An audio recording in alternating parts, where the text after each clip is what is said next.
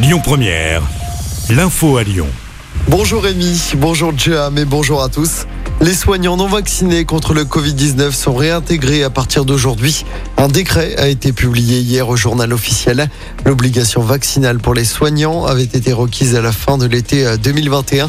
2,7 millions de personnes ont été concernées. Des milliers de personnes avaient été suspendues.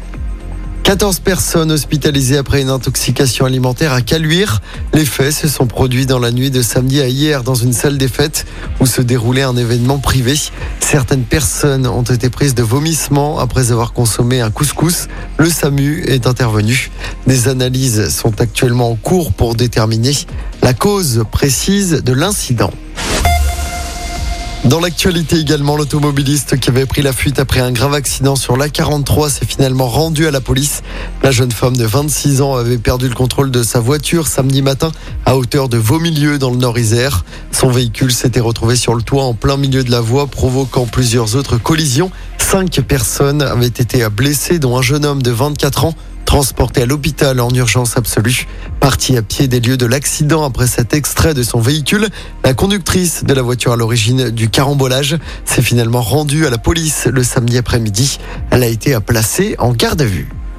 Emmanuel Macron veut baisser la fiscalité sur les classes moyennes, celles qui gagnent entre 1500 et 2500 euros par mois. Il veut redonner de la crédibilité au travail. Voilà ce qu'il dit notamment dans le journal L'Opinion. Le chef de l'État qui sera l'invité du 20h de TF1 ce lundi soir. Et puis le beau succès pour courir pour elle. 14 000 personnes ont participé à la 14e édition de l'événement. C'était hier au parc de Paris.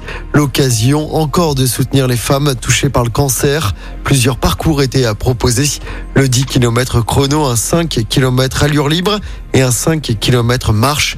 Si vous n'avez pas pu vous rendre au parc de Paris hier, l'association lyonnaise propose de réaliser les parcours en audio guidé jusqu'au 31 mai, que ce soit au parc de Paris, mais également dans toute la France. On passe au sport en rugby. La folle remontée des Lyonnais hier soir en top 14. Le Loup a arraché le match nul 31 partout sur la pelouse du stade français. Les Lyonnais étaient menés 28 à 0 à la pause. Ils sont à sixième du classement. Le Loup qui recevra Bayonne lors de la dernière journée du top 14. Ce sera le dimanche 28 mai à Gerland. Le Loup n'aura besoin que d'un nul pour se qualifier. Et puis en football, je rappelle la très mauvaise opération de l'OL. Les Gones ont été battus 2-1 à Clermont hier après-midi en Ligue 1. À trois journées de la fin du championnat, l'OL est septième à 4 points d'une qualification pour une Coupe d'Europe.